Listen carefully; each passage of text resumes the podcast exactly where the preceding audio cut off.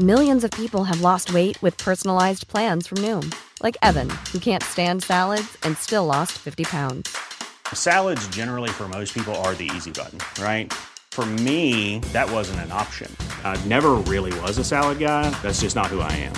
But Noom worked for me. Get your personalized plan today at Noom.com. Real Noom user compensated to provide their story. In four weeks, the typical Noom user can expect to lose one to two pounds per week. Individual results may vary. Tarde a tarde, lo que necesitas saber de forma ligera, con un tono accesible. Solórzano, el referente informativo.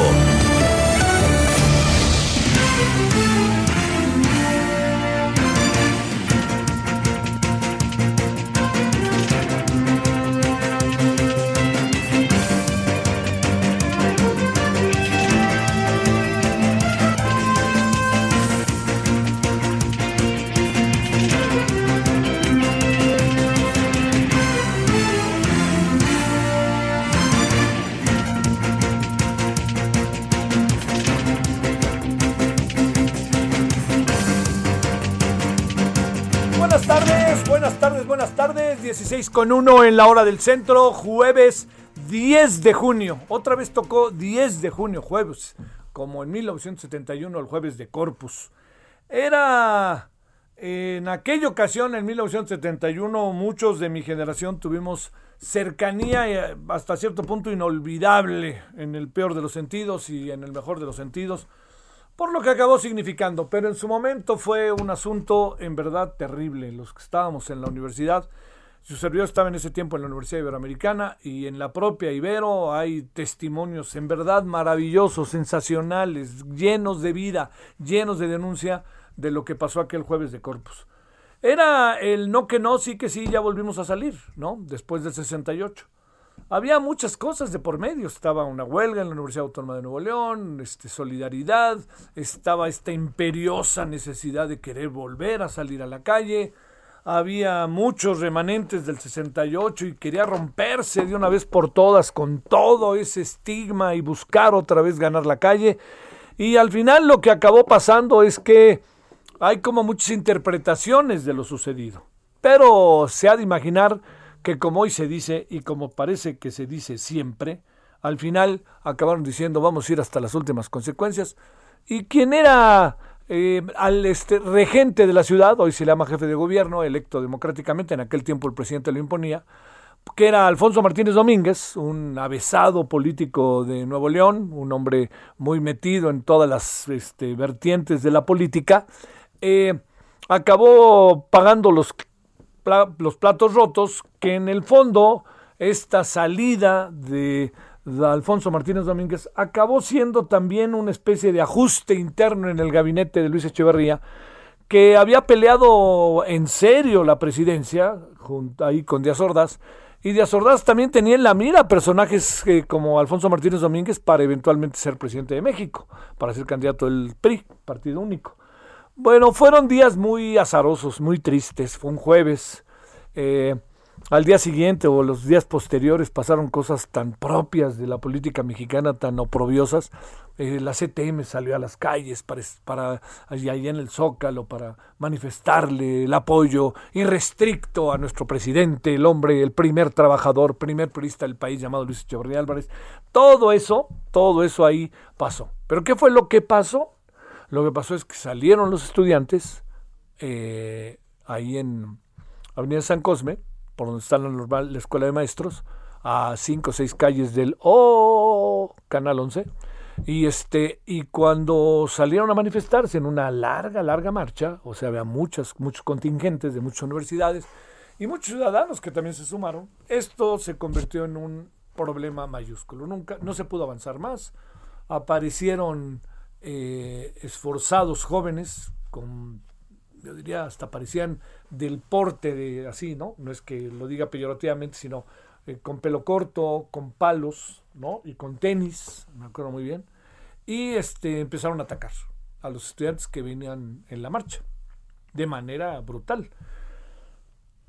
La, la, la, guarida, como dicen, era meterse abajo de un coche, pero hasta abajo de un coche se metían casas cercanas, había ahí una, me acuerdo una, una casa muy grande, era, una era una este, privada, eh, en donde entraba uno y se metía ahí, y las familias, los, la gente de estas casas, estamos hablando eh, de Melchor Ocampo, lo que es hoy el circuito interior, eh, lo que es el, este, y entonces ahí, pues mucha gente y muchas familias, muchas personas metían a los jóvenes, a los estudiantes para cuidarlos. Fue un caos, un caos. Algo vio usted en la película recientemente que hizo este Cuarón, algo vio sobre eso, ¿no? Que en, en escenas que fueron muy interesantes. Me parece que con, con mucha intención de parte del cineasta. Eh, y lo que, lo que acabó sucediendo fue que, pues que bueno, pues dijo Alfonso Martínez Domínguez que tiene una voz así de esas roncas, roncas, ¿no? Y dice algo así, me acuerdo de su discurso, a ver si le, le atino, ¿no? Los Panchos Villas, los, este, los Emiliano Zapata, los golpistas, los halcones, y dijo una frase que se quedó ahí, ahí se quedó para siempre. Son producto del ingenio popular. Así lo dijo Alfonso Martínez Domínguez. Son producto del ingenio popular. Hay cosas que no se deben de decir, ¿no? Porque al, después nos dimos cuenta que los halcones no eran producto del ingenio popular. A Echeverría le vino bien lo que pasó, ¿eh? Parece que no, pero le vino bien. Es una pena, pero le vino bien. Los, la golpiza fue a mansalva, ¿eh? Así, a mansalva en las calles, 4 o 5 de la tarde. Y había contingentes de toda índole. Había, había universidades privadas y universidades públicas, sobre todo las públicas, ¿no? Pero las universidades privadas, la Ibero, por ejemplo, participó. En el 68 hizo un libro maravilloso la señora, eh, la señora eh, Elena Poniatowska, doña Elena, hizo un libro maravilloso que se llamaba La Noche de Tlatelolco.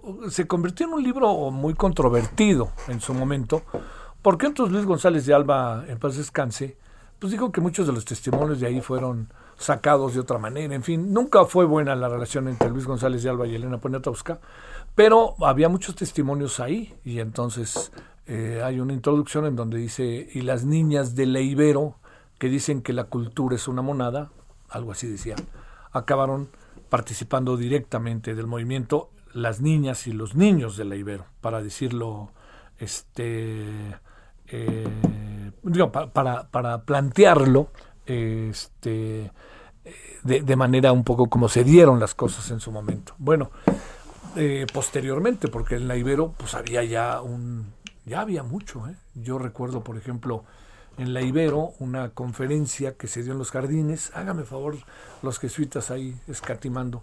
Se acabó dando en los jardines porque no querían meterlos a un auditorio. Entonces ahí estaba Alberto Castillo, acaban de- Tomás Cervantes Cabeza de Vaca, acababan de salir de la cárcel y estaban ahí y este y le y, y, digamos se hizo una mesa bueno una mesa ellos nos dijeron ahí a los que estábamos pues todo lo que había pasado en fin el del 68 ya traíamos ahí también el 71 encima en fin no entonces fue una página que trascendió mucho porque fue digamos se llegó a pensar que después del 68 el 71 no se, no, no volvería a pasar algo parecido.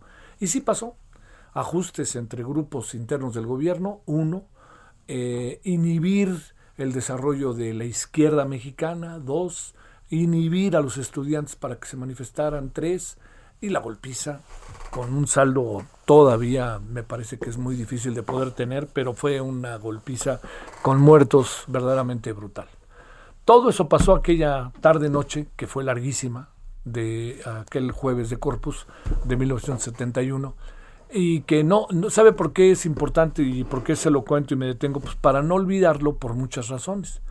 Porque, digamos, algunos de nosotros empezamos a caminar con la influencia de algunos maestros, de ideólogos, etcétera, ¿no?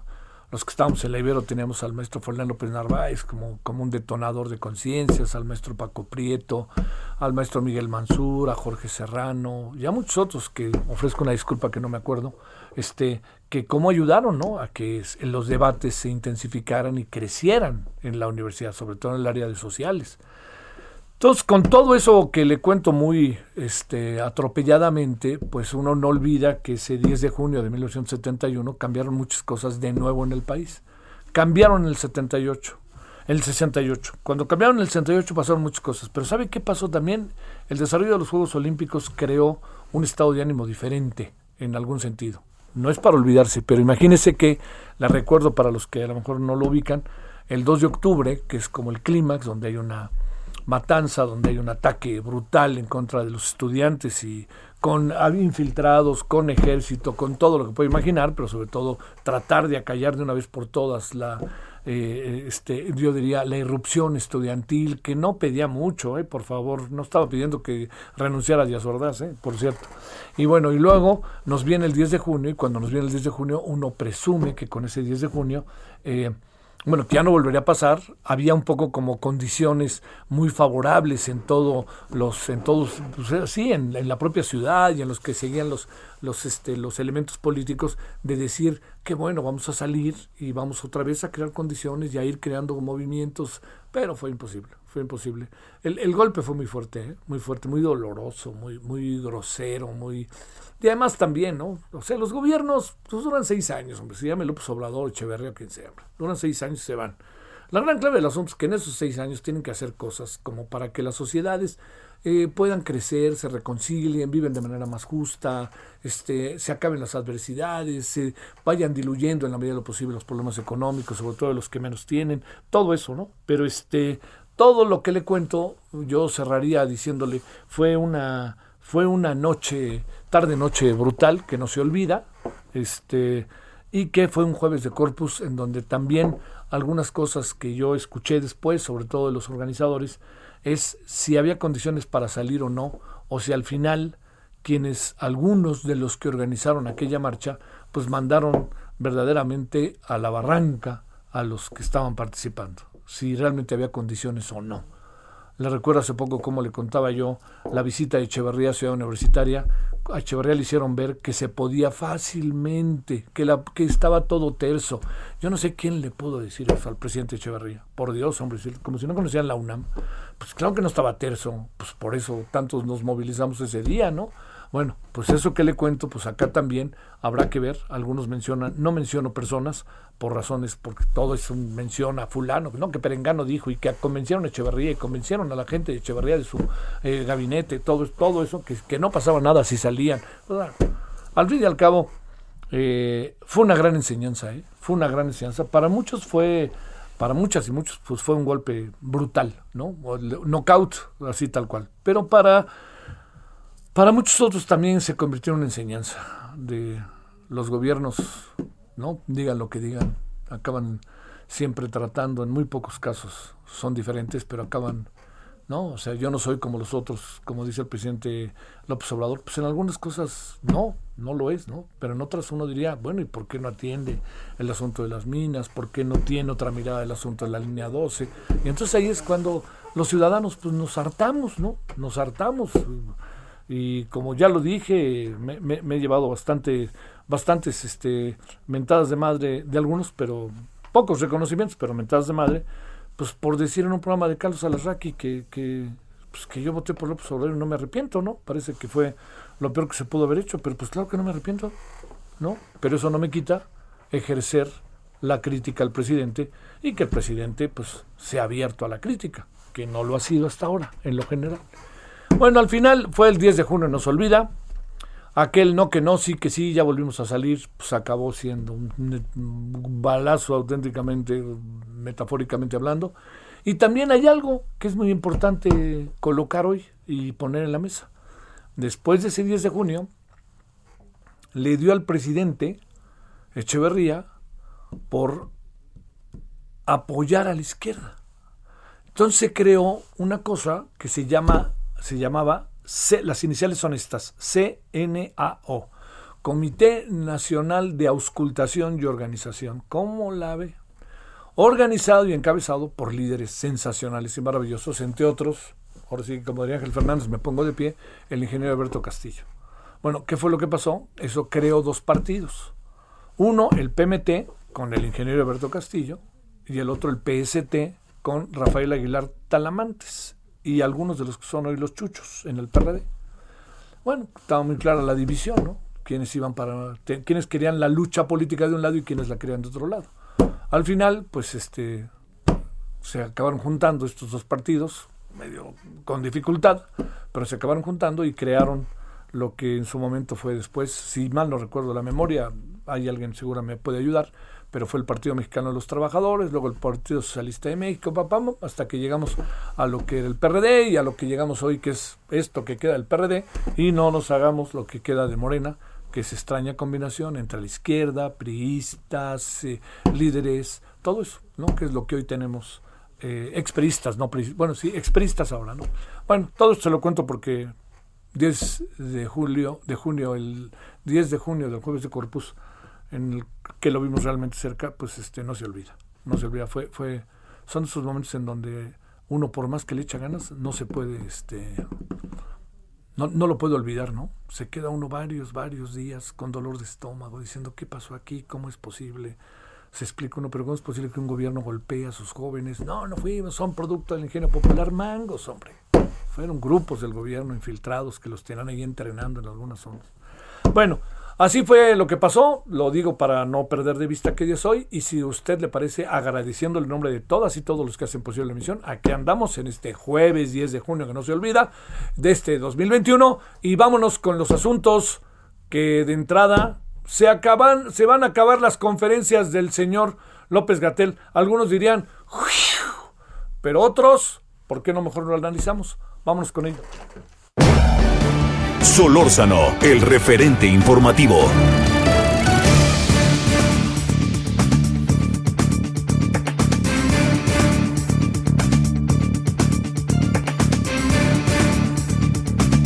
Bueno, le quiero agradecer en verdad a Antonio Lascano que esté con usted y con nosotros, biólogo científico mexicano especializado en biología evolutiva y divulgador de la ciencia. Queridísimo Antonio, ¿cómo has estado? ¿Cómo estás, querido Javier? Muchas gracias por el saludo inicial. Este, déjame decirte, Antonio, primero, antes de que hablemos del otro, una opinión sobre lo que se presume es que haya entrado al SNI el señor Alejandro Gertz Manero. Bueno, es absolutamente indignante es absolutamente indignante porque evidentemente lo que están demostrando es que basta con ser un funcionario importante o cercano al presidente en este régimen para brincarse todas las barreras académicas que la comunidad eh, científica ha ido construyendo de manera lenta, gradual, cuidadosa, de una forma muy meticulosa. Y eh, el problema aquí no solamente es que él eh, haya brincado directamente al nivel 3 del SNI, que es un poco sorprendente, sino que yo también invitaría a quienes nos escuchan a que vean eh, la historia política de eh, licenciado Ernesto, del doctor, es doctor, Ernesto Villanueva, que es quien presidió la comisión que le otorga el derecho para entrar al SNI al nivel 3. El doctor Villanueva se ha caracterizado por una serie de artículos en donde él defiende, por ejemplo, al doctor Ackerman, al SNI como tal, a la doctora Álvarez Buy, etcétera. Entonces, bueno, como dice Shakespeare en, en Hamlet, something is rotten in the state of Denmark, ¿no? Sí, sí, sí. Algo se está rompiendo por ahí, ¿no? Así este, es. Oye, eh, digamos, como que no tiene mucha lógica si pasaron tantos años para, para esto y que ahora resulta que le damos entrada libre, pues uno se preguntaría, ¿y por qué entrada libre y por qué a otros ni siquiera los voltean a ver, no?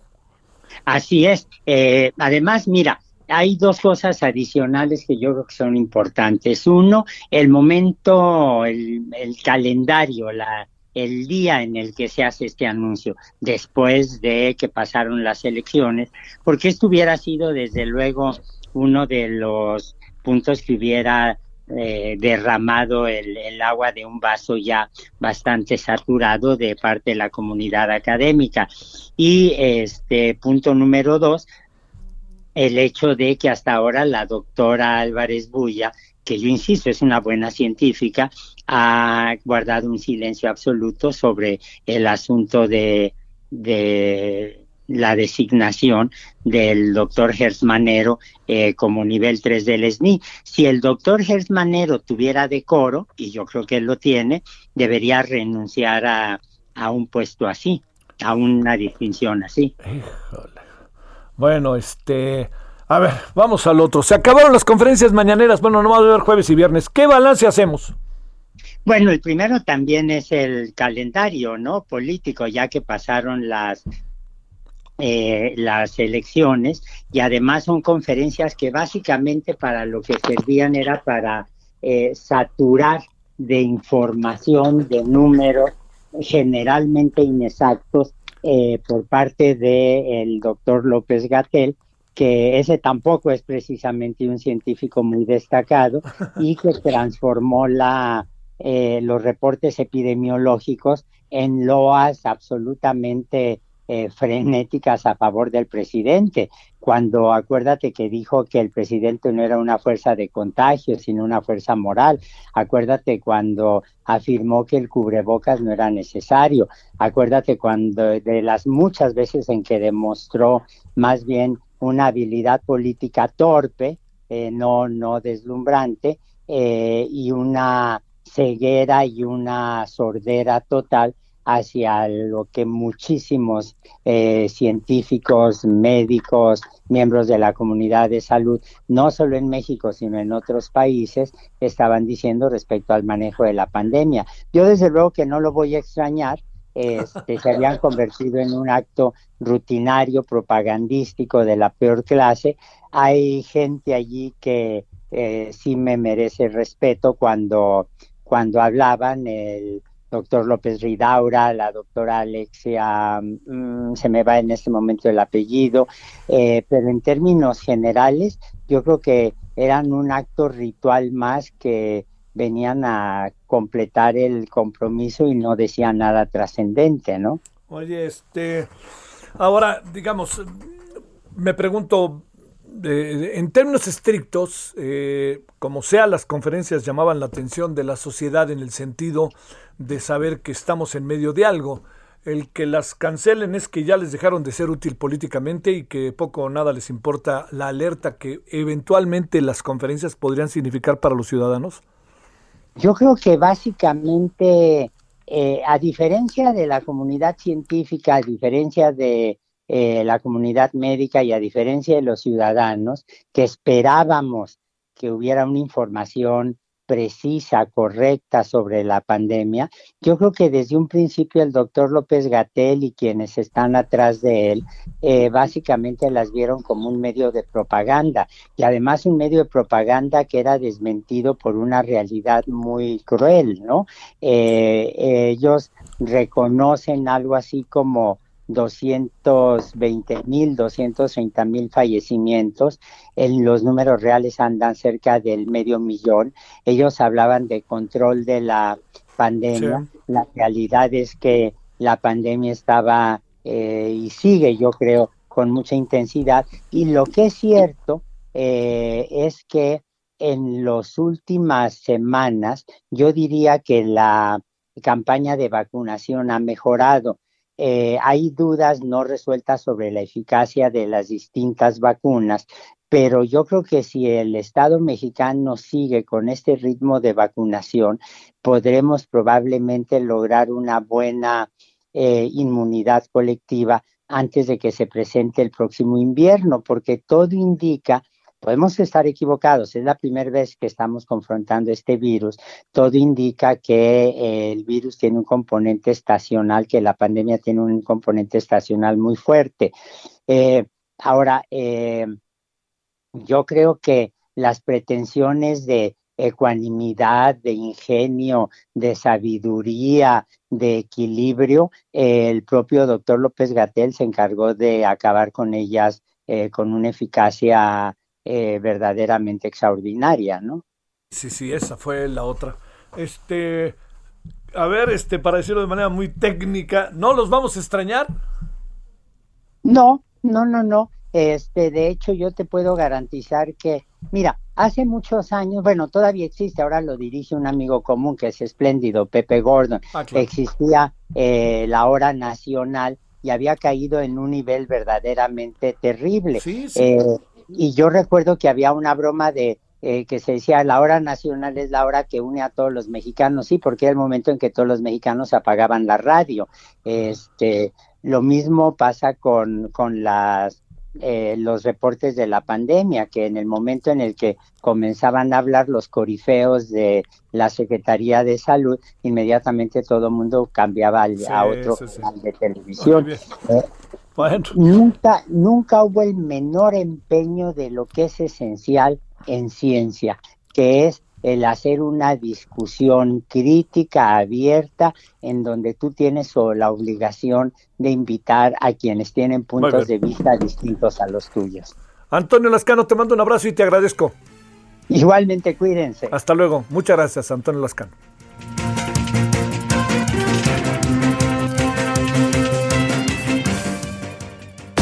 El referente informativo regresa luego de una pausa. Estamos de regreso con el referente informativo.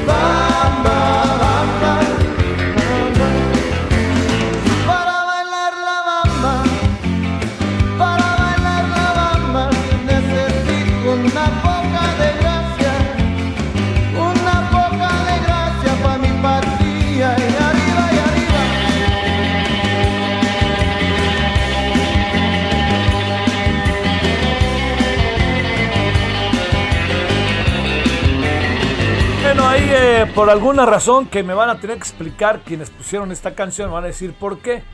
¿Por qué es jueves? No, pues, pues, igual, porque es domingo, ¿no? O sea, no, no, no. Digo, no es que no me guste, es muy buena. La película tiene lo suyo, su momento fue importante, la vida de Richie Valens, este, que murió en un accidente de aviación eh, con otros rockeros, ahí que les dieron aventón, auténticamente. Bueno, Richie Valens, eh, cantante, guitarrista estadounidense de ascendencia mexicana, de esta canción que el otro día me llegó una explicación, se lo digo, formidable de qué es lo que quiere decir esta canción. O sea, uno dice, una escalera grande y otra chiquita, ¿a qué se debe? Tiene que ver con personas, movimientos sociales, circunstancias que se vivieron hace mucho tiempo y hasta donde sabes anónima, pero pues más bien es de dominio popular, diría, ¿no? Pero bueno, Ahí está Richie Valens, que aquí a alguien se le ocurrió, la bamba, y vámonos.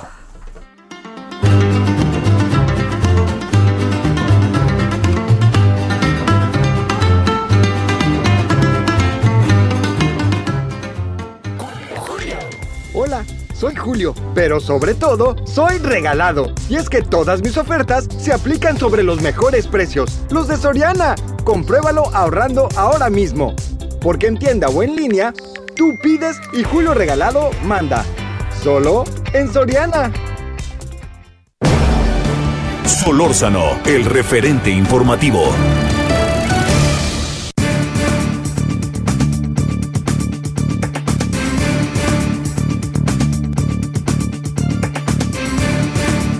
Ah, no, no, no, es, no está para perderse de vista lo que está pasando con el COVID ¿eh? en algunos estados, 20 nuevos casos en Guerrero, eh, lo que está pasando en Yucatán, Campeche, Quintana Roo. Uy, oiga, abramos los ojos y estemos atentos. Por favor, esto no ha pasado, aunque de repente hayan decidido que se acaban las conferencias de lunes eh, bueno, eh, que quedan solamente jueves y viernes. Vámonos a las 16.33 en la hora del centro. Con presunta, con, evidente inquietud de su servidor, vimos eh, una, una de, lo que sí es una, una denuncia, una contra contra un personaje muy querido por nosotros, que es Bernardo Barranco, más allá de todas sus virtudes profesionales, y el PRI está promoviendo una denuncia en el Instituto Electoral del Estado de México en contra de Bernardo Barranco. Le hemos pedido a Bernardo desde hace algunos días hablar, pero yo creo que Bernardo ya tiene ahora sí toda la película como para poder darnos un punto de vista y escuchar su voz. Querido Bernardo, ¿cómo has estado? ¿Qué tal? ¿Cómo estás? oye, eh, oye, a mí no me preguntes cómo estoy, no seas así. Preguntamos todos cómo estás tú, Bernardo. bueno, pues acá, eh, con un, según el representante de Movimiento Ciudadano, con un pie en la cárcel por delincuencia organizada. Imagínate nada más. No, hombre, pues mejor abrazamos a la mamá del Chapo, si Dios se trata. No, no, no, no, no, por favor, ahí sí es una cosa. A ver, pues cuéntanos la historia. Está, está, está, muy desmesurado porque el, em, escribí un artículo el domingo en la noche, eh, todavía no teníamos los resultados, y lo titulé La barbarie electoral. Y básicamente ese artículo que salió en Milenio el lunes, denunciaba el regreso del PRI a las viejas estrategias, sobre todo la cuestión de la utilización de lo que en su momento llamamos el terrorismo electoral, es decir, la utilización de los de los métodos del crimen organizado para incidir, influir o inhibir la participación de los ciudadanos, ¿no? Eh, recordarás en la época del 2017, donde sale Alfredo del Mazo, eh, las cabezas de cochino que se echaban en las casillas, eh, eh, en fin, todo ese tipo, de, bueno, volvió. Y, volvió no solamente esa estrategia, sino también volvió un, vandalismo muy feroz en Metepec, 20 personas irrumpieron la casilla, lo mismo pasó en, en otros muchos lugares, em, pero sobre, sobre todo salta Nextlalpan, donde de 47 casillas, 41 fueron destrozadas y, la gente golpeada. Hubo balazos en Chalco, en fin.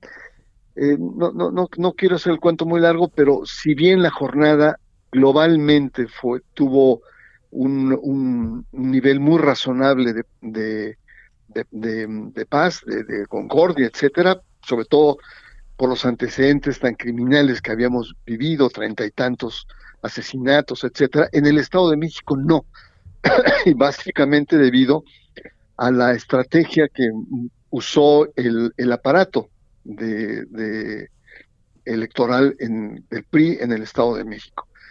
Y bueno, y entre otras cosas, menciono también que el PREP en ese momento, el, el PREP, no, el, el en ese momento, a las 12 del día, estaba anunciando que de cada 10 funcionarios de casilla, 3 habían sido tomados de la fila, lo cual es una cifra muy alta. Te estoy hablando de las 12 del día de el, eh, del domingo, cuando Córdoba da su anuncio y dice, pues tenemos solamente el 80% de las casillas instaladas. Y dije, ah, caray, a, a, las 12 del día, con cuatro horas, en, mi experiencia electoral, híjole, van bien atrasados, pero bien atrasados.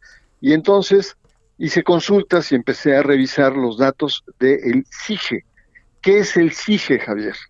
Es el sistema de información de la jornada electoral, así se le llama SIGE, en donde va registrando cuando se instalan eh, las sustituciones, el, el, número de funcionarios, este, los eh, representantes de partidos, si hay incidentes, a qué hora se cierra la casilla, la votación, en fin, es como un conjunto de fotografías que te van dando el resultado o, eh, del proceso, de cómo va el proceso. Em, y, bueno, es un sistema que está eh, em, restringido su acceso a claves y, y está restringido sobre todo para evitar que el sistema colapse. Si se queda abierto, pues va a entrar muchísima gente y el problema es que, puede, puede colapsarse. Pero no así la información. La información es abierta, la información incluso en muchas juntas está ahí a la vista de todos.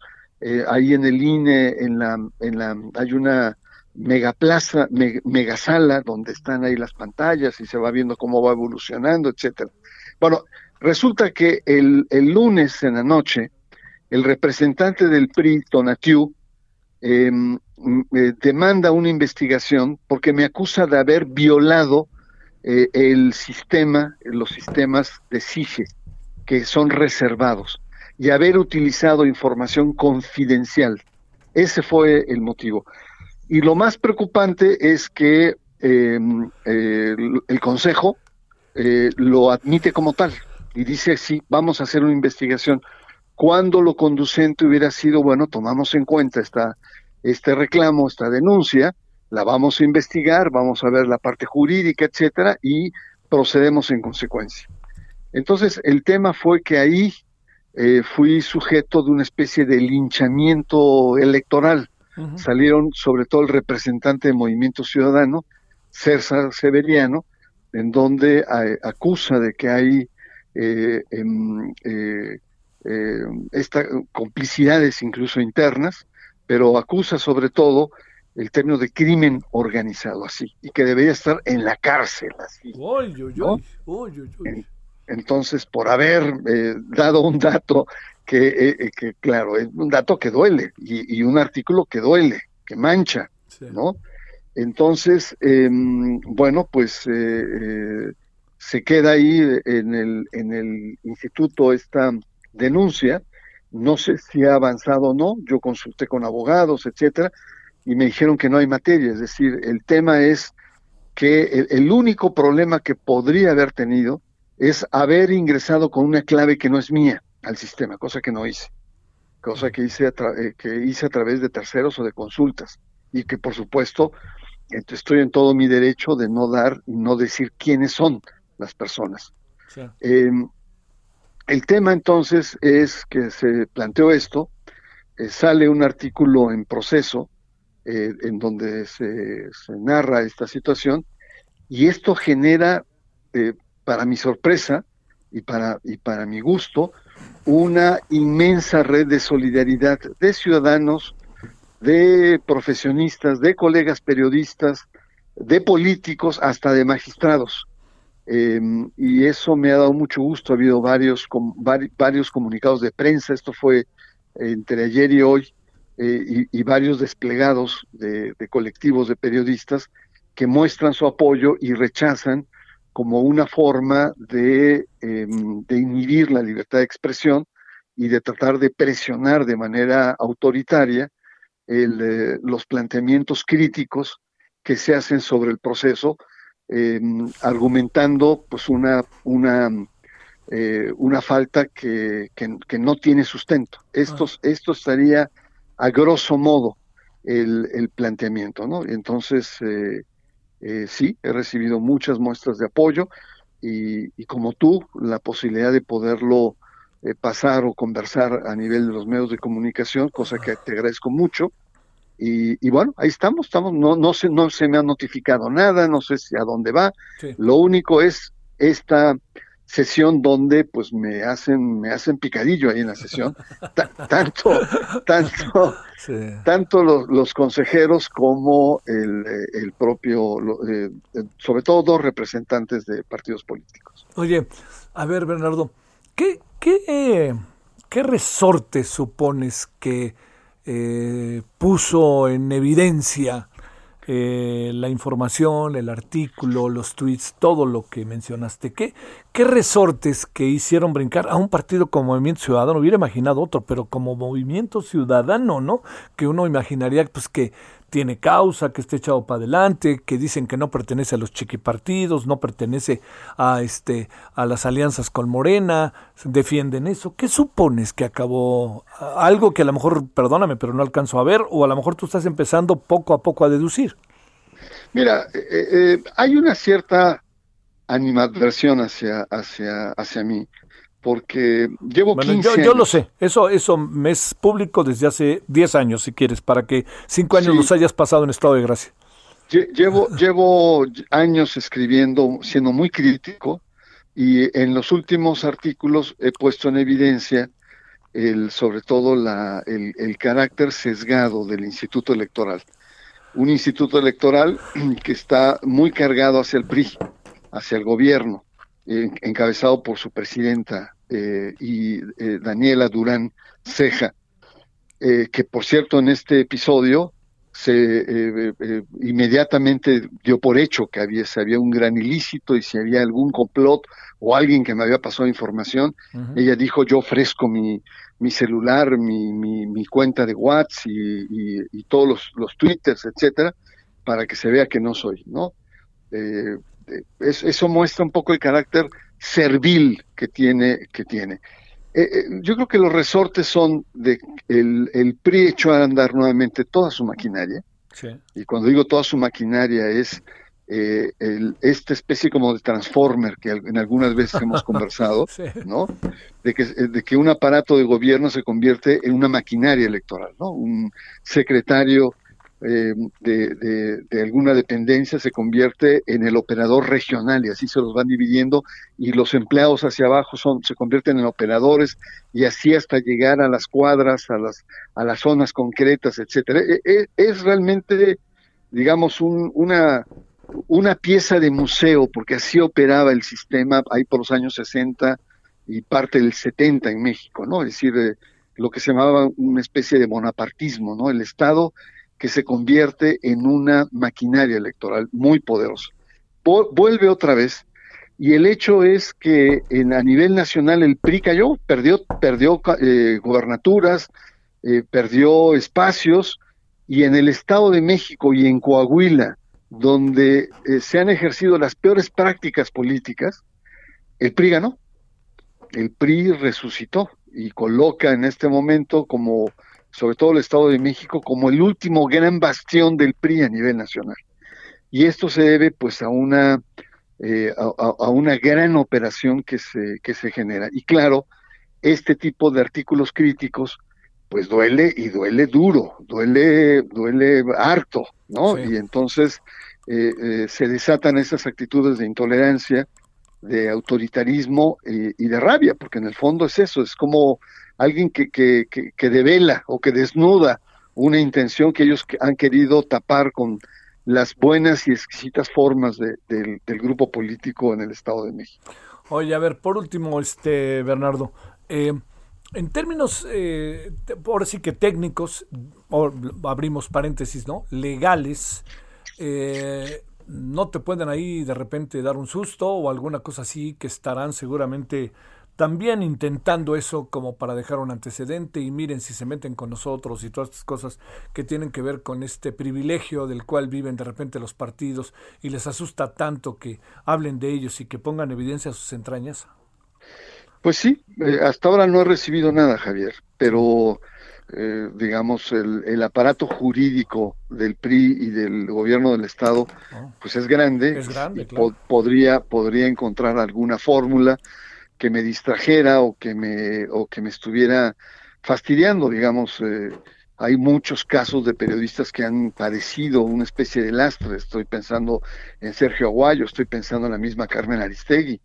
Entonces, eh, sí, es posible, pero hasta ahora no tengo nada y los abogados electorales a los cuales he consultado, pues me dicen que no hay materia. Es decir, eh, eh, no hay materia como para que se desate un, un procedimiento penal.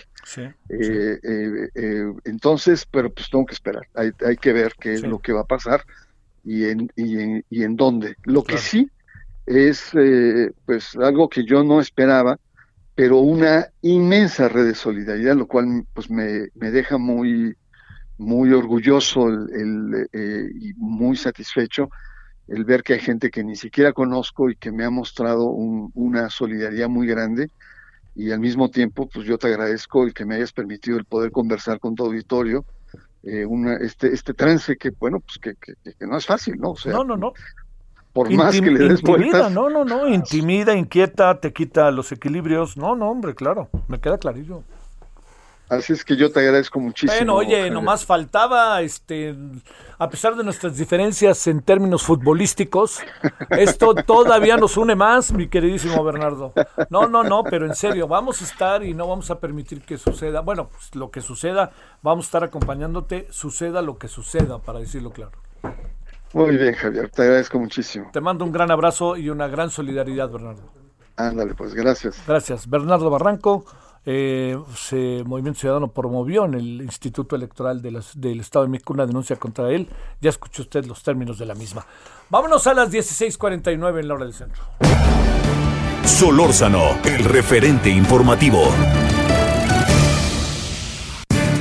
Bueno, pues parece que nos enteramos solo de una parte de lo que vino a conversar la señora Kamala Harris con el señor presidente López Obrador, porque el día de hoy, en una entrevista con la agencia EFE, pues nos enteramos de muchas más cosas que se dijeron y que además no se dijeron más o menos, se dijeron con firmeza, porque la versión que tenemos de lo que se dijo es textual, literal de lo que dijo la señora Kamala Harris. Vamos con ellos si le parece.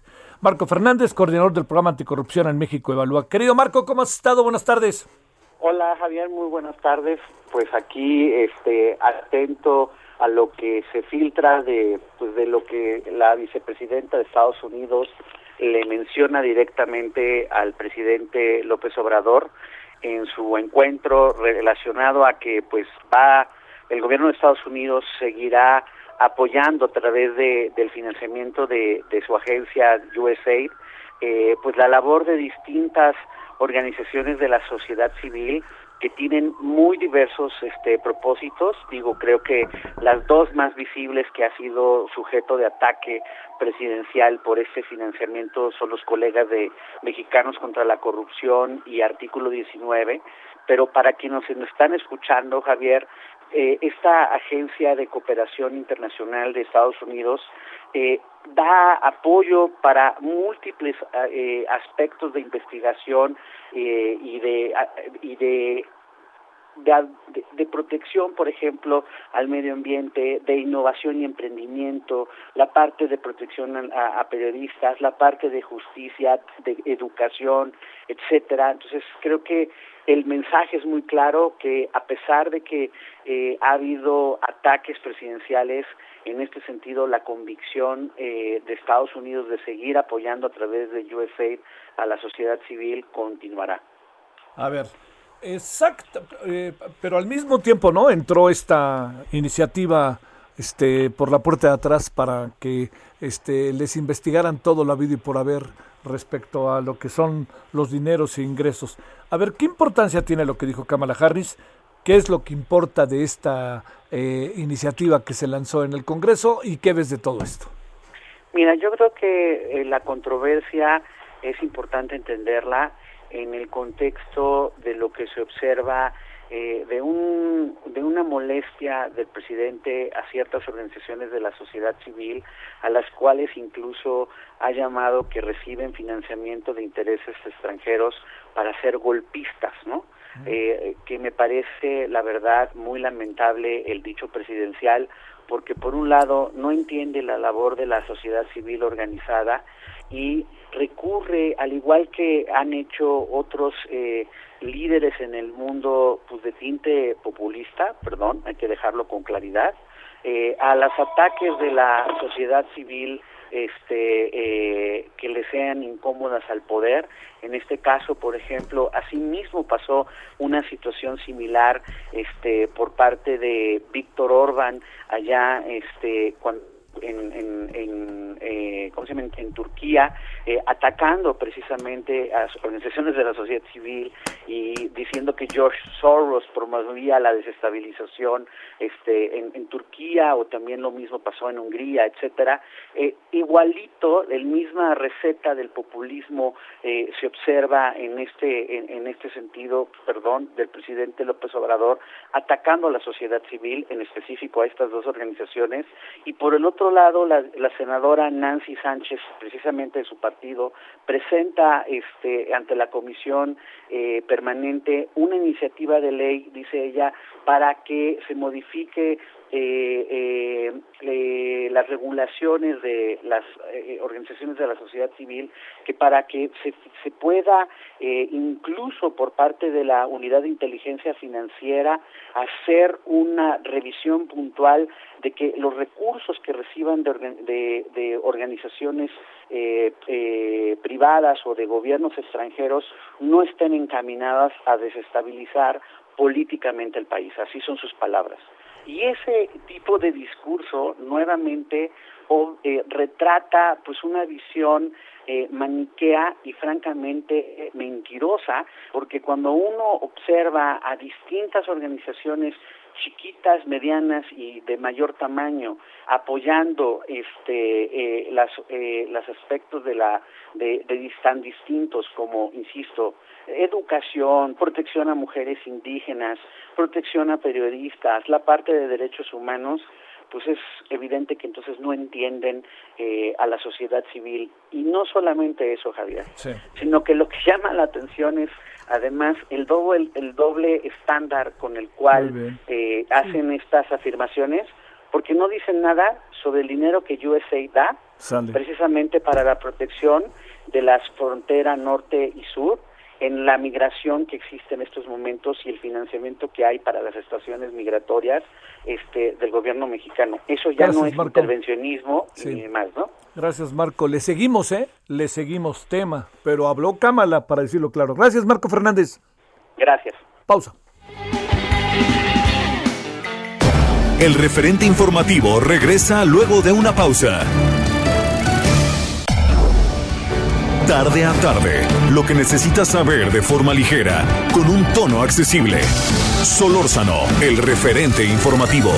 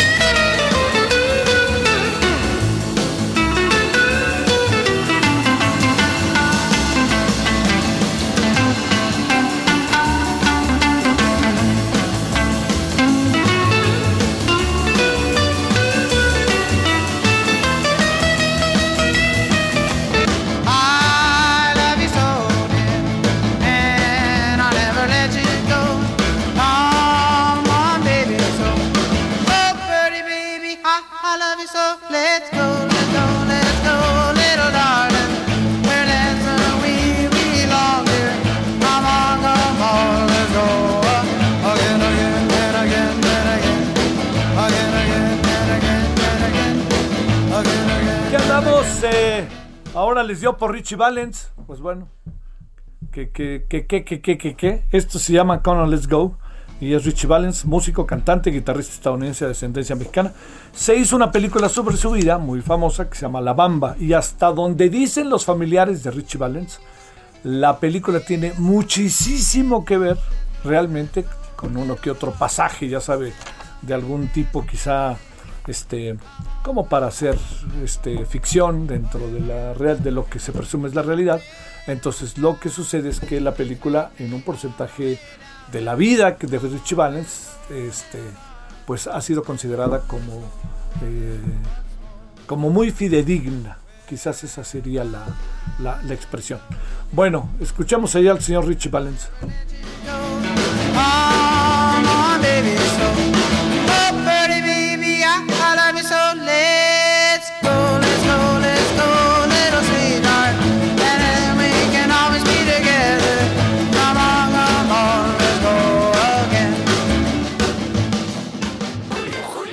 Salió a pedir de boca.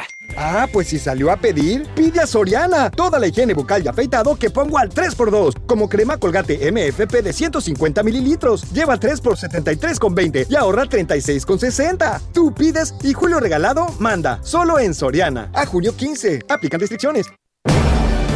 Solórzano, el referente informativo.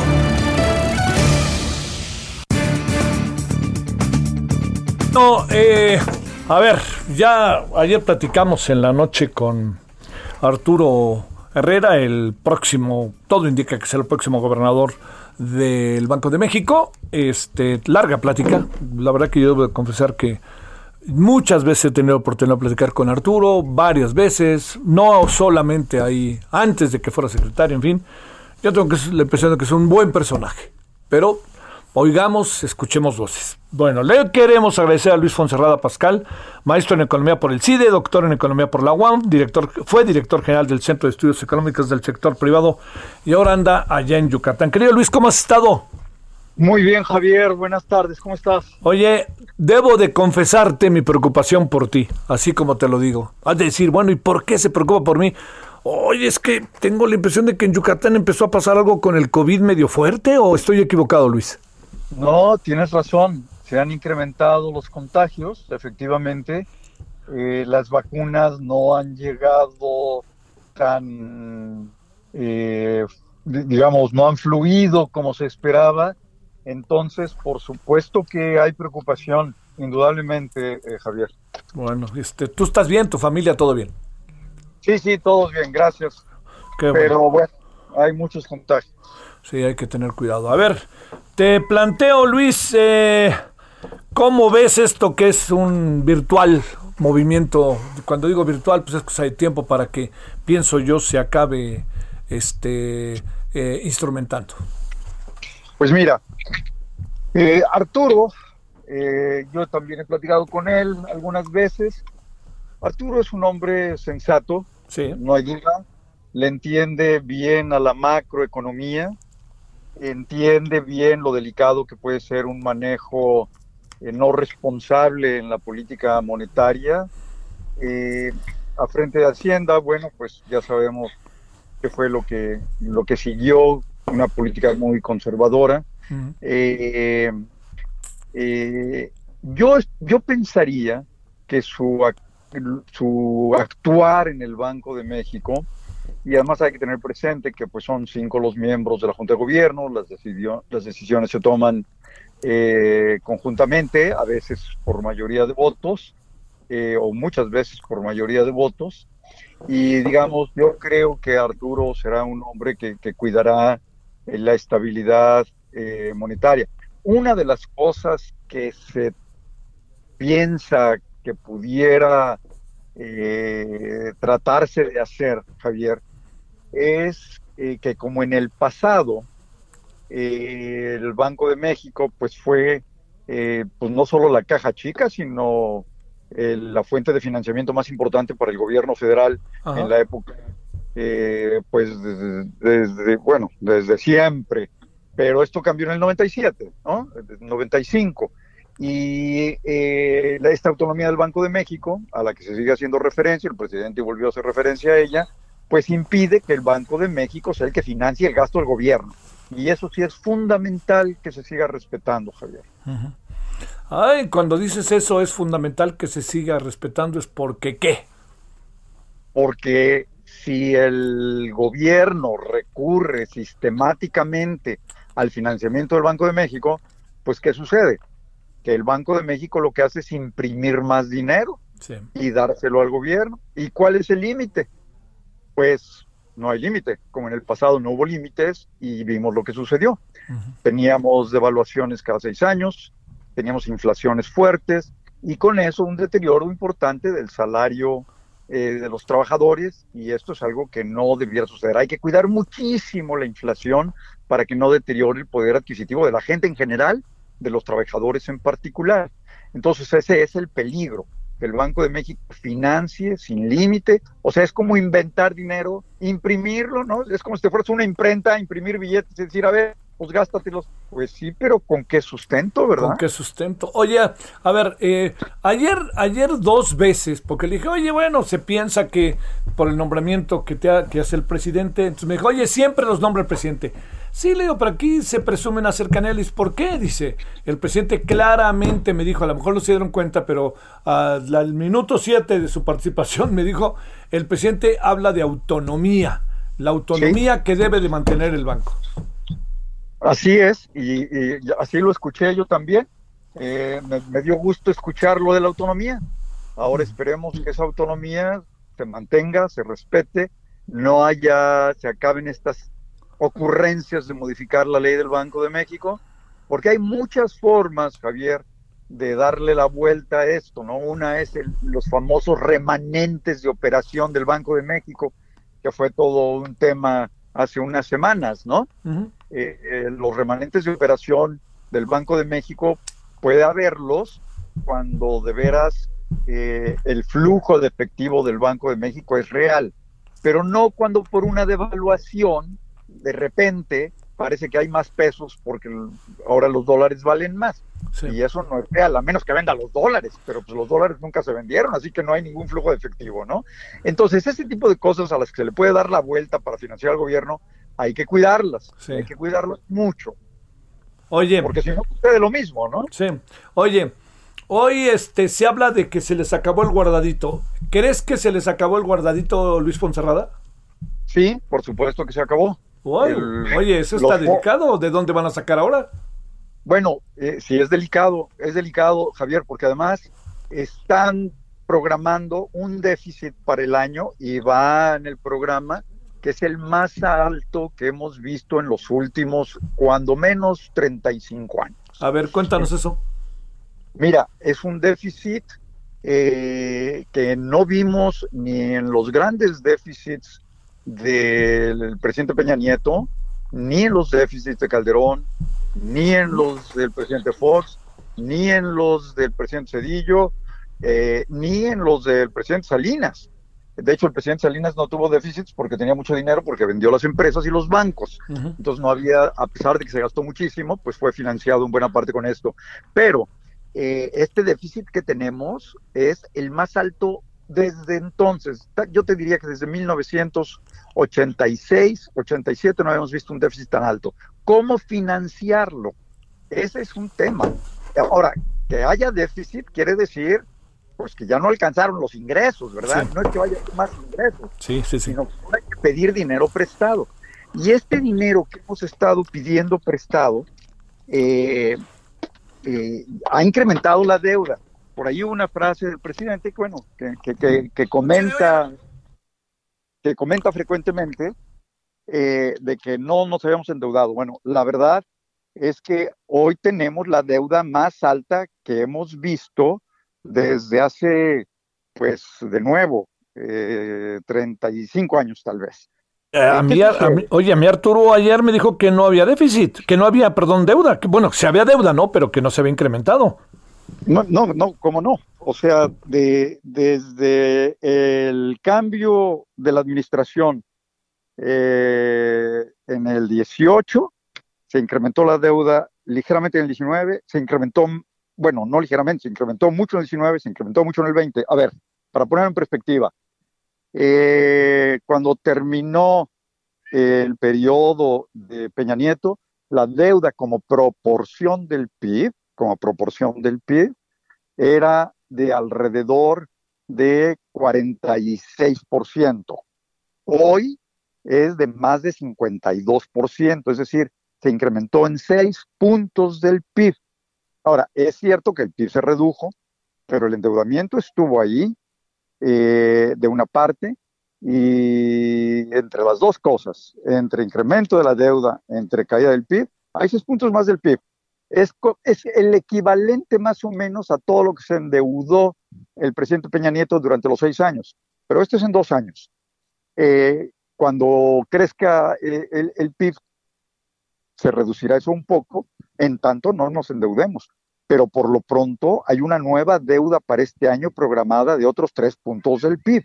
Entonces no sé cómo van a hacer para bajarle a la deuda. Su idea es bajarle un poquito a la deuda, que baje de 52 y ande en 51% del PIB. Entonces, eh, para eso se necesitan superávits. O sea, tú no puedes bajar la deuda si no te sobra dinero. Y el superávit, por lo pronto, en estos primeros tres meses, cuatro meses de gobierno, eh, es muy pequeñito y en uno de los meses es déficit. -huh. Por lo tanto, pues no se ve cómo pueda bajar la deuda. Así que tenemos una deuda alta, tenemos un déficit alto, va a haber que entrar más endeudamiento y ese es el reto que va a tener ahora Rogelio. Uf, oye, a ver, una, una, eh, un asunto ahí para atender. Eh, digamos, los programas sociales que el presidente ha llevado a efecto, en buena medida salen, salieron de impuestos, salieron de muchos dineros, pero también salieron de los guardaditos. Por supuesto. A ver. Y de deuda. Sí, y de deuda. Y, y de, y de deuda. Sí. Guardaditos más deuda. Ajá. Claro. Guardaditos ya no hay. Ajá. ¿Y qué va a porque ya se pasar? acabaron los fondos. Oye, y ¿y- entonces ahora y qué va a pasar? Lo que queda, pues lo que queda es más deuda. Hoy se reunió, hoy se reunió con los empresarios y les dijo no va a haber más, más impuestos. Bueno, pues entonces la reforma fiscal, que era la esperanza de incrementar los ingresos para bajar el déficit, pues a lo mejor no va a estar o va a ser algo relativamente insignificante, digamos.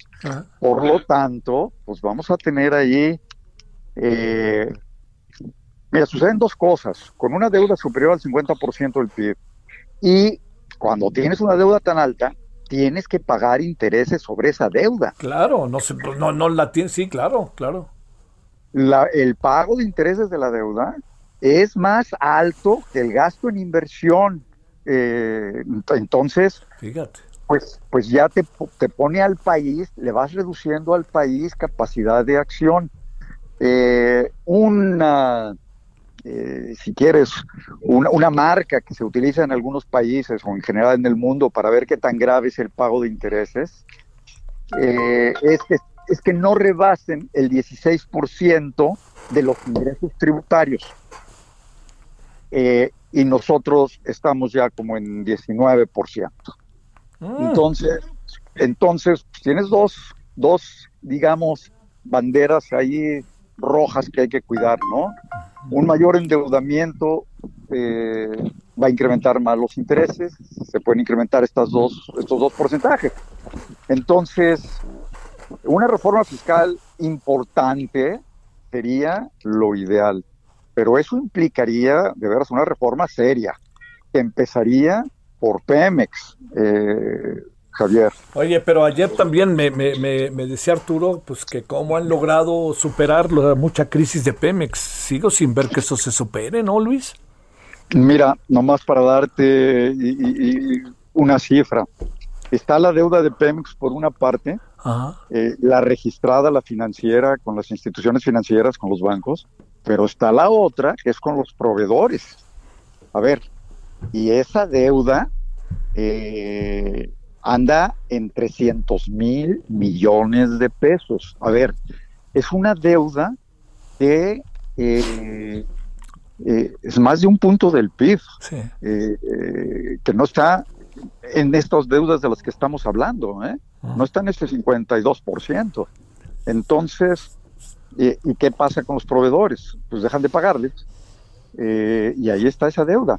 Eh, eh, eh, fue interesante escuchar a Rogelio decir que uno de los cuatro temas que le encargó el presidente es un sano financiamiento, algo por el estilo usó, de eh, el sistema de energía, ¿no? O del sector energético. Bueno, eso quiere decir, Rogelio es muy consciente de esto, porque Sí. él ha estado trabajando con las empresas eh, mexicanas y extranjeras, y entonces Rogelio conoce muy bien el tema de la deuda de los proveedores de Pemex y conoce muy bien eh, la situación de Pemex, indudablemente. Entonces, mira, esa es una ventaja. O sea, eh, Rogelio yo creo que puede tratar de encontrar algunas eh, pues mecanismos. Yo creo que sería muy importante que, que los involucrados puedan platicar con Rogelio y encontrar conjuntamente una, una, una solución. No, Pemex es un tema muy serio. Eh, con Pemex colgando del gobierno y al mismo tiempo extrayéndole unas rentas enormes, eh, pues es, es como estar dando vueltas tratándonos de, de- alcanzar, ¿no? Como un perro que está dando vueltas tratando de morder su cola. No hay manera de salir de ese, de ese impas, ¿no? De, esa, de, ese, de ese círculo. Entonces tendría que involucrar a Pemex, una reforma fiscal, tendría que sin duda dar una gran certeza jurídica, eh, permitir que se reduzca la inversión, hombre, para reactivar la inversión, es tan importante, eh, es lo que nos genera empleos y es lo que nos genera crecimiento, y a lo mejor eso se puede hacer, por ejemplo, eh, permitiendo que se reduzca la inversión. Eso lo tenía este impuesto que se eliminó en el 14, este, el, el YETO, eh, y a lo mejor esa podría ser una salida, no es un es, es simplemente un una un agregar un sistema de cálculo de impuestos, diría yo, ¿no? Habría que dar la vuelta, Sí. que no haya nuevos impuestos y esto, pero bueno. En fin, hay varias, varias cosas que podrían hacer, pero si se decide no hacer nada, hombre, pues no sé. Híjole, híjole. A ver, nada más para cerrar. ¿Cómo ves al sustituto de Arturo Herrera en Hacienda? Mira, eh, Rogelio, eh, a Rogelio lo he podido conocer y tratar eh, eh, bastante bien. Eh, Rogelio tiene una preparación muy buena, eh, no solamente muy buena, sino además ha estado sistemáticamente eh, estudiando la economía de México, la conoce muy bien. Eh, cuando nos reuníamos, él y un grupo de amigos, hacíamos una clara un diagnóstico y un desmenuzábamos la economía. Rogelio lo entiende perfectamente. Eh, así que en términos de, de su conocimiento técnico, en términos de, de- de estar al día adicionalmente en los temas y en la problemática de- del país, yo creo que lo tiene muy claro. Tiene la ventaja, además de entender bien las finanzas y la parte macroeconómica, la ventaja de entender las inquietudes que tiene el sector privado alrededor de esta deuda y alrededor de invertir. Entonces, hombre, creo que fue una buena decisión. Eh, me parece que Rogelio eh, puede eh, ayudar a, a resolver todos estos retos que tenemos. Eh, sin duda se sacó eh, la rifa del tigre, porque es uno de los trabajos más complicados que puede tener alguien en esta administración. No, no. Oye, y con ya sabes quién ha de ser difícil. ¿Tú crees que le diga que no, ya sabes quién?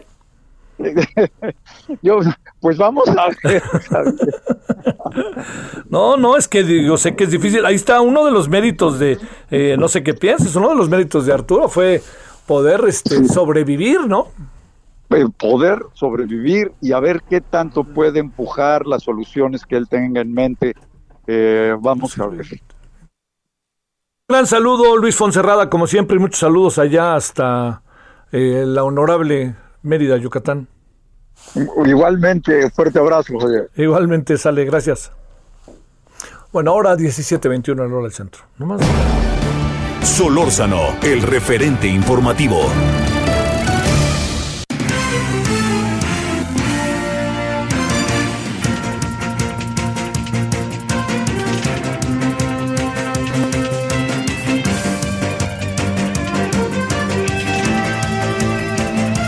17.22, antes de irnos a la pausa, Elia Castillo, ¿dónde andas? Buenas tardes.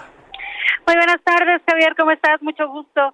Pues eh, te comento que tengo una nota sobre el juicio que se le sigue al diputado de, de ex diputado de Morena, eh, Benjamín Huerta Corona. Te comento que a partir del 21 de junio próximo, la sección instructora de la Cámara de Diputados está en condiciones de dictaminar el juicio de desafuero que se le sigue a este legislador ex integrante de la bancada de Morena, que recordemos es acusado por la Fiscalía General de Justicia de la Ciudad de México de violación equiparada agravada en contra de un menor de 15 años de edad.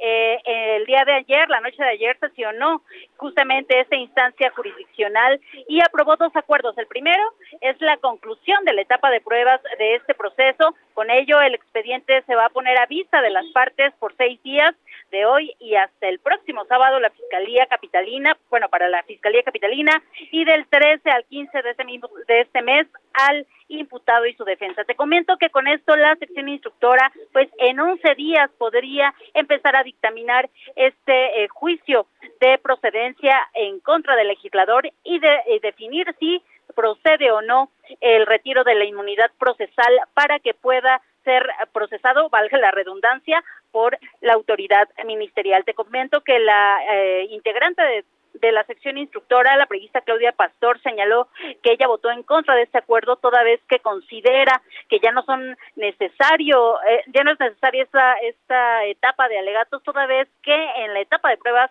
el legislador reconoció su participación en los hechos, sin embargo argumentó que la difusión de las declaraciones, tanto de la víctima como de su mamá, fueron eh, con fines políticos. Bueno, eso es lo que tenemos con el caso de Saúl Huerta que recordemos, la Cámara de Diputados debe eh, convocar y aprobar un periodo extraordinario de sesiones para que este tema pueda ser desahogado por el Pleno de la Cámara erigido en jurado de procedencia y se pueda proceder, en su caso, al desafuero del legislador. Sale, mi querida Elia. Yo creo que va a haber extraordinario y bueno, le han dado vida a este hombre, ¿eh? Sí, claro. Pues eh, todavía no se sabe su paradero, aseguran que está en la Ciudad de México, pero bueno, eso no no no se ha confirmado al, al momento. Te mando un saludo, Elia. Buenas tardes. Muy buena tarde. Bueno, vámonos a la pausa en la noche composición política, línea 12. Carla Quintana va a estar, ella es la encargada del, del, tema de los desaparecidos, en función también de lo que dijo la señora Kamala Harris.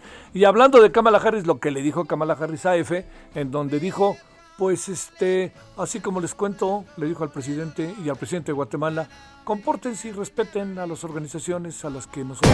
El referente informativo regresa luego de una pausa.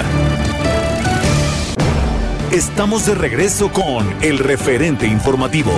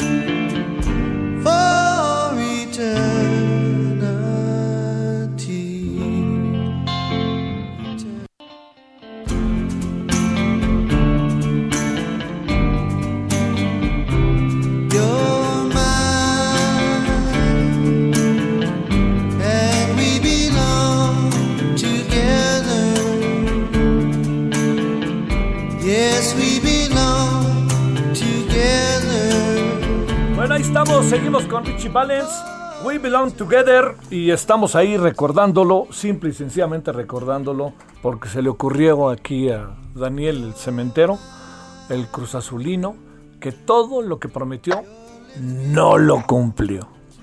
¿Qué fue lo que prometió? Aquí dijo, casi lloraba con el primer partido cuando iba 0-0. Cuando ya metió el Cruz Azul cambió, pero ya en pleno, que el segundo partido pues yo no estuve con él, fue domingo, ¿no? Pero llegó el lunes como si fuera otro y dijo, no es que acabo de ir al acabo de ir al, a la peluquería y ni modo.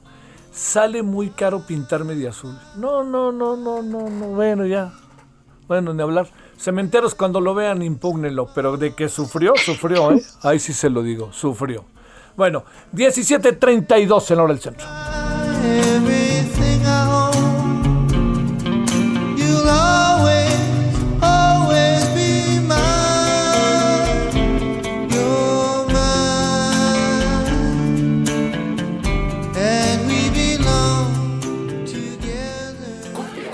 Esto no se va a quedar así. Voy a limpiar mi nombre. Ah, pues si vas a limpiar, ve a Soriana, porque pongo todos los detergentes lavatrastes y suavizantes al 3x2. Sí, detergentes lavatrastes y suavizantes al 3x2. En tienda o en línea, tú pides y Julio Regalado manda. Solo en Soriana. A junio 17. Aplican restricciones.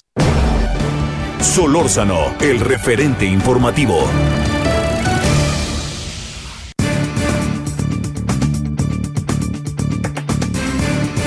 Bueno, vámonos a las 17.34 en la hora del centro. Eh, todos hemos estado de alguna u otra manera al tanto, sabemos de este socavón en Puebla, en Zacatepec, Zacatepec, Puebla, porque acuérdense que también hay Zacatepec, Morelos. Eh, a ver, entonces le hemos pedido al doctor René Chávez, investigador del Instituto de Geofísica de la UNAM, que nos cuente qué supone que pasa qué tan grave es, qué tantas otras cosas pueden, pues todo lo que nos estamos preguntando todos y la preocupación que ha generado, no solo en Puebla, y luego también hay gente que se ha ido a ver, así como si fuera, vamos a ver la iluminación, pues ahí van a ver, ¿no? Doctor, ¿cómo has estado? Gracias que tomas la llamada. Pues muchas gracias por la invitación, Javier. Es un gusto poder charlar contigo y con tu auditorio. Oye, ya has de decir, pues, solo así me buscan, ¿verdad? Para todo lo que hacemos, resulta que hay un socavón y se acuerdan que es, bueno, yo sí me acuerdo siempre de la UNAM y del Instituto de Geofísica, pero me refiero a decir, bueno, y ahora por fin nos preguntaron algo. A ver, ¿qué, qué supones, doctor? Ya, fuera de todo eso que hasta un poco de pena y rubor me da, aunque no lo creas, ¿qué supones que, que, que pasó? ¿Qué investigación han hecho? Sé que ustedes están ahí en la zona. ¿Qué pasó? Bueno, sí hay grupos de nosotros que están en la zona, yo en particular no, pero he participado en otros trabajos, pero mira, para decirlo sencillamente es más o menos simple. ¿Cuántas veces ustedes, han, los medios han reportado que pasa un camión repartidor de, de algún tipo de, refresco, de cosa por ahí, un carro de basura, y de repente, pum, una llanta eh, se hunde en un pequeño agujero, ¿verdad? Y ese es un socavón, pequeñito, tal vez dos metros de diámetro por medio metro, tal vez un metro de profundidad. ¿Cómo se forman? Este tipo de socavones se deben a la presencia del agua. El agua tan necesaria para nosotros beber también se vuelve nuestra enemiga si no lo sabemos tratar. Entonces, ¿qué ocurre? En una tubería pues puede haber una, una fuga, ese, ese líquido, ese flujo constante de agua que se está fugando de la tubería, empieza a deslavar el material que tenemos alrededor. Hasta que de repente, pues ya nada más queda la pequeña este, placa de asfalto, y claro, llega un camión de estos más pesado y lo hunde. Ahora, ¿qué ocurre con el socavón de Puebla? Es una cosa muy similar, pero aquí habría que ver si hay tuberías, este, y si las hay, en dónde están, y si están, pues si hay alguna fuga pero todos sabemos que es eh, está, se encuentra en un área agrícola abierta en donde aparentemente pues no hay zona urbana. Entonces lo que podemos pensar es que puede haber flujos subterráneos de agua provocados por las lluvias, eh, temporadas de lluvias, etcétera. Tenemos muy cerca la Sierra Nevada, los volcanes están ahí. Entonces si llueve por esa zona, pues el agua tiene que escurrir y ya sea en superficie o a profundidad, pues se va, este, va, va fluyendo a través de la, de la, del interior o en la superficie de, de los campos. Entonces, esto, eh, esta agua eh, que es subterránea puede encontrarse con algún cambio en la geología del subsuelo, algo más impermeable, algún tipo de obstáculo, y se y se va concentrando el agua en esa zona. Entonces el agua pues va deslavando los materiales que tiene a su alrededor hasta que pues obviamente ese, ese pequeño hueco que, que, vemos, ese pequeño agujerito pues se va, va agrandando, llega a la superficie y también pasa lo mismo. Aquí no tuvo que pasar un camión, sino simplemente el material que estaba encima ya no pudo soportarse y se colapsa y si recuerdan ustedes, al principio era una cavidad de unos cuantos metros y ahora pues ha ido creciendo. ¿Quiere, a ver, estamos ante un hecho, doctor, excepcional O, o de repente estas cosas pasan y no tenemos la capacidad de verlas, por más que sean de este mismo tamaño o más pequeñas. ¿Forma parte de la dinámica de, de la Tierra? Eh, vamos a ver, es, es interesante su pregunta, Javier. Eh, no es algo que ocurra todos los días, Sí. evidentemente. Pero quiero comentar un poco para que tenga una idea del auditorio. A Sí. nosotros nos tocó trabajar en la ciudad de Guatemala, no sé si los medios por ahí lo hicieron público. En el 2007 se formó un enorme, también un socavón, que eh, se tenía aproximadamente unos 25 a 30 metros de diámetro con unos 80 metros de profundidad en zona urbana. Ajá. Y luego en el 2010 se volvió a formar otro, de, unas, de un diámetro un poco menor y de una profundidad de unos 60 metros. Igual, pero algo excepcional, algo impresionante. Y también fue debido al agua, eh, solo que por debajo, justo donde aparecieron estos dos, eh, vamos a llamarle cuerpos, socavones, este, corría una tubería de desagüe de más o menos dos metros y medio. Aquí originalmente se pensó que eh, la tubería tenía una fuga de agua y la- el agua, pues, como yo expliqué hace un momento en el caso de un de un camión de la basura, ¿no? Que se hunde en, la- en, el, en alguna en, el- en el pavimento. Pero después descubrimos que no, que era el flujo de agua y el obstáculo precisamente que encontró el agua en su camino hacia el, el río más cercano o el, desbo- el desboque más cercano, pues fue precisamente esta tubería que tenía dos metros y medio de, de diámetro y el agua en algún punto se empezó a acumular, empezó a hacer este, este des- deslavamiento del, de- del terreno hasta que llegó a la superficie y colapsó y ahí se llevó un par de casas. Aquí, a diferencia del de, del de Puebla, eh, tenemos que eh, estos estaban prácticamente secos. O sea, el agua hizo todo su, su daño, este, llegó a la superficie, se desplomó, pero el agua inmediatamente siguió fluyendo. Acá lo que tenemos es aparentemente un flujo que viene de algún lado que lo está alimentando.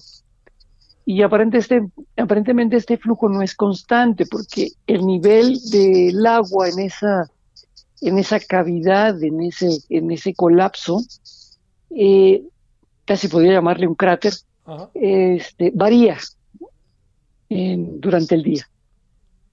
Entonces quiere decir que es un flujo que viene de algún lado, que tiene un, que no es continuo, que de repente tiene una mayor, mayor volumen de agua y de repente baja el volumen, posiblemente eh, la lluvia eh, no es continua, etcétera.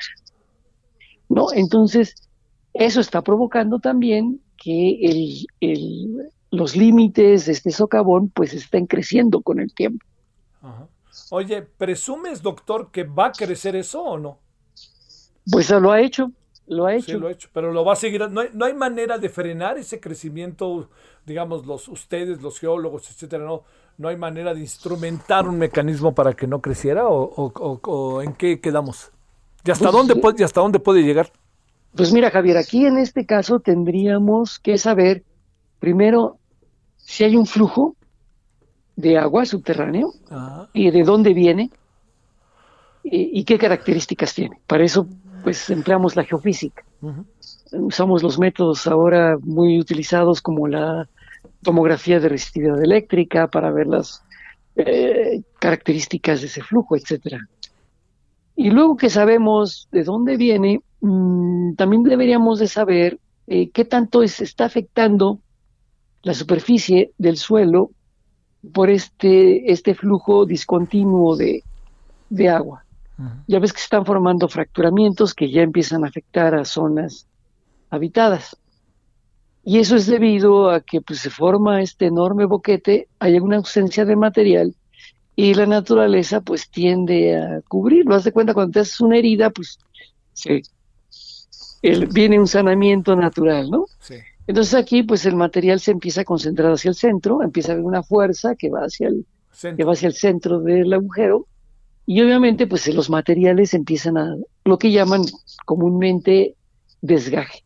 Ajá. Pero es más, no es más que un corrimiento del material y provoca esas fracturas que después van a afectar a, a las casas, en donde ya algunos habitantes ven pues ya fisuras, etcétera. Oye, ¿qué profundidad tiene el socavón? ¿Esto que vemos de agua está casi al ras del piso o hay una profundidad abajo de esa agua? Mira, según he visto, eh, es variable. Aparentemente tiene unos 10 metros de profundidad, según he escuchado. Este, lo cual indica que debe ser un flujo que no debe de estar más allá de esa profundidad. O sea, no es, no es un flujo muy, muy profundo, digamos, algo que venga de los 100 metros de profundidad, que puede haber. Sí.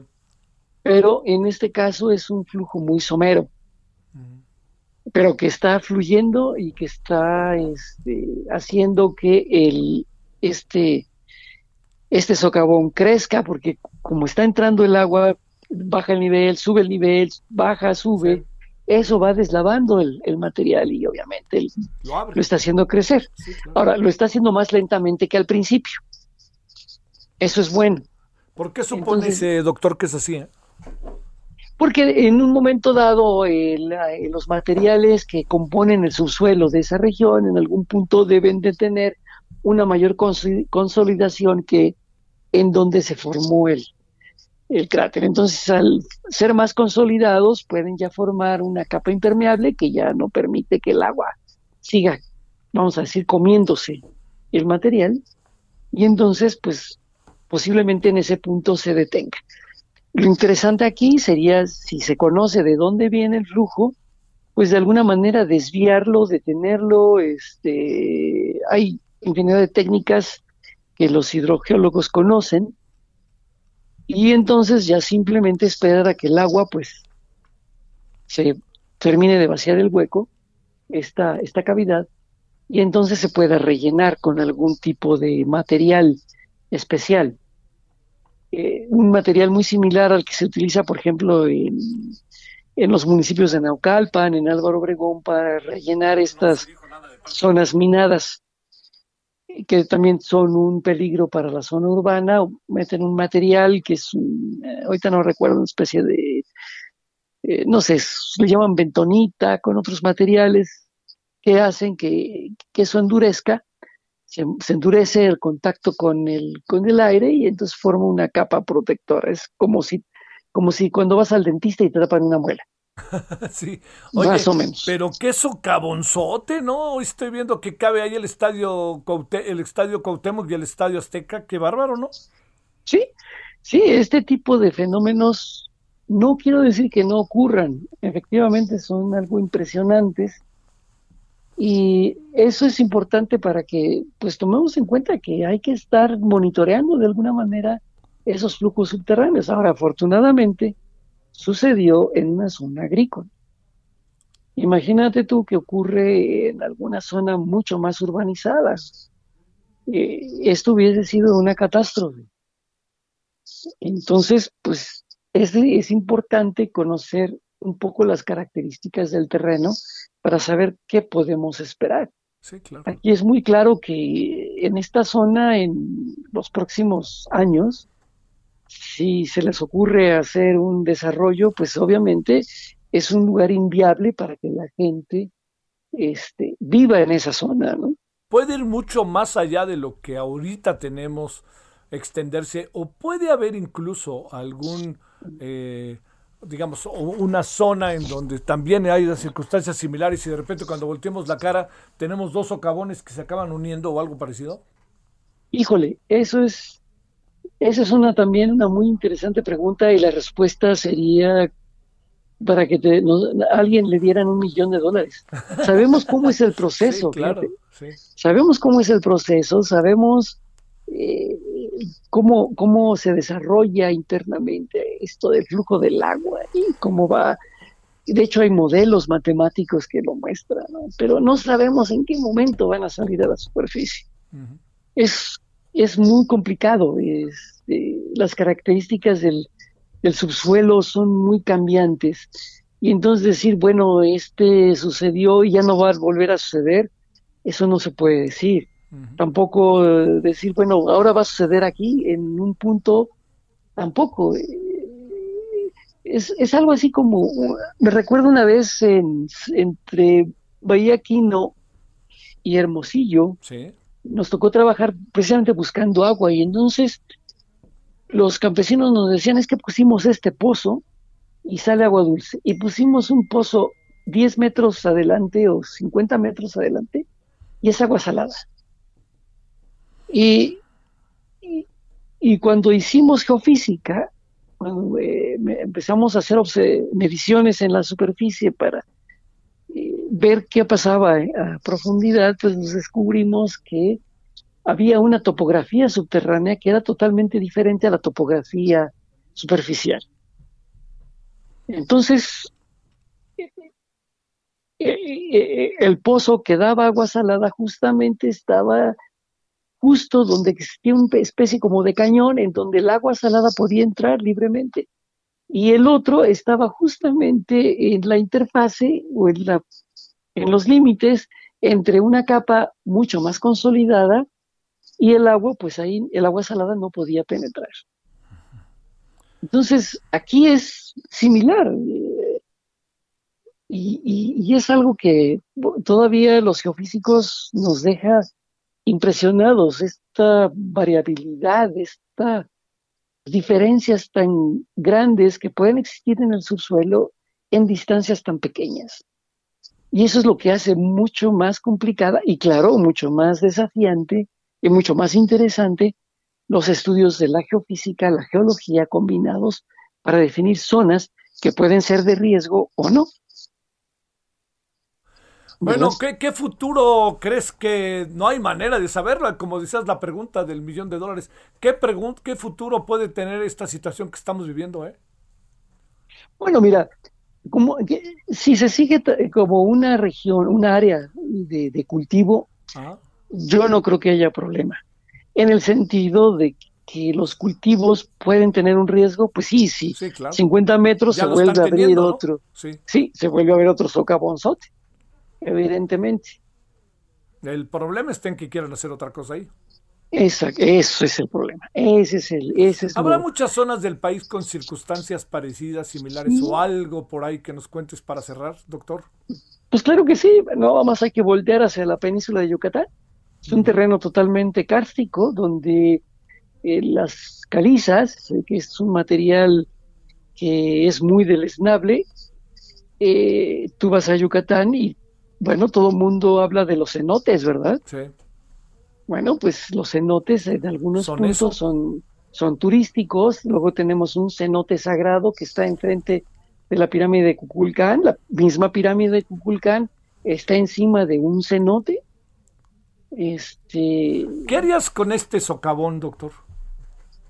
pues mira, si se logra controlar ese flujo subterráneo y el agua, o ya sea que se extraiga o simplemente se fluye y se seque, pues se puede tapar, se puede cubrir o se puede también aislar de sus paredes y puedes tener ahí una especie como, no sé cómo le llaman, no es una represa, sino una especie como de ojo de agua Ándale, sí. en el cual, pues incluso para los campesinos pudiese, a lo mejor me adelanto mucho, ser provechoso para de ahí tener agua para sus cultivos. Esto es, si ese flujo subterráneo se controla de alguna manera, que vuelvo a repetir, nuestros, mis colegas hidrogeólogos son expertos en eso, pues se pueden construir, este, so- o se puede hacer como una especie de, no sé cómo le llaman, aljibe, no, no es aljibe, tiene otro nombre, pero una especie como de represa en donde pudiesen tener agua a futuro, pero pues ya de manera controlada y evitando que esto crezca, ¿verdad? Claro, que ese es este, el gran asunto. Eh, ¿Te sorprende lo que estamos viendo o no para cerrar, doctor? ¿O forma parte de cosas que de repente nosotros se hacen mediáticas? Uy, porque está mediático, más no poder. Fíjate, ahorita veo que en Foro TV llevan, creo que una hora transmitiendo para ver cómo rescatan a los perros. Fíjate nomás, eso también es, es muy, muy triste. Afortunadamente, bueno, indudablemente los animales se tiene uno que preocupar por ellos, Sí. pero imagínate un niño, no, no. ¿no? Eso sería terrible, ¿no? Sí, sí, sí. Bueno. Ahorita incluso lo grave es que siga expandiéndose, ¿no? Yo creo que es necesario de alguna manera controlar ese, ese crecimiento porque entre más crezca, pues ya la casa que está contigua ya casi está por, Por ser tragada por, Por el por esta estructura, por este socavón. Te mando un saludo, doctor, y muy agradecido. Y créeme que pensamos en el Instituto de Geología de la UNAM, de Geofísica de la UNAM muy a menudo. Pero pues, ¿quién nos manda el socavón? Has de decir, por fin me voltearon a ver. Qué pena, doctor. De alguna manera, este, podemos hacer partícipes al público a través de los medios de lo que podemos hacer, de lo que somos capaces, no solamente en la UNAM, en el POLI, en Sí, todas las universidades del país. Tenemos es- especialistas en diferentes áreas y bueno, un servidor está en el área de ciencias de la Tierra y precisamente lo que se conoce como geofísica superficial, que son atacar este tipo de, de problemas. Muchas gracias, doctor René Chávez. Gracias. No, al contrario, Javier, y ha sido un gusto poder platicar contigo. El gusto nuestro, gracias. Bueno, va a ver en 30 segunditos Pepe Alemán qué pasa en San Luis Potosí. ¿Ya ganó el que ganó o qué? Ajá, bueno, deja ver si puedo en 30 segundos. Yo sé que puedes. Pues, en 15, han, han iniciado los conteos en los 15 distritos locales. Eh, hasta el momento te puedo informar, Javier, que siete de los 15 distritos ya están oficialmente cifras eh, y dan para eh, el candidato del PAN PRI PRD y Conciencia Popular Octavio Pedrosa Gaitán 195.806 votos para el candidato del Verde y del PT José Ricardo Gallardo Cardona 185.202 votos o sea es decir con siete de los 15 Sale. distritos Sale. hay más de 10.000 votos a favor del panista Gracias. Muchas gracias, Pepe. Nos vamos a las 21 horas en hora del centro. Le esperamos. Hasta aquí, Solórzano, el referente informativo. Heraldo Radio, la HCL se comparte, se ve y ahora también se escucha. Planning for your next trip? Elevate your travel style with Quince. Quince has all the jet setting essentials you'll want for your next getaway, like European linen, premium luggage options, buttery soft Italian leather bags, and so much more. And it's all priced at 50 to 80% less than similar brands. Plus, Quince only works with factories that use safe and ethical manufacturing practices. Pack your bags with high-quality essentials you'll be wearing for vacations to come with Quince. Go to quince.com slash trip for free shipping and 365-day returns.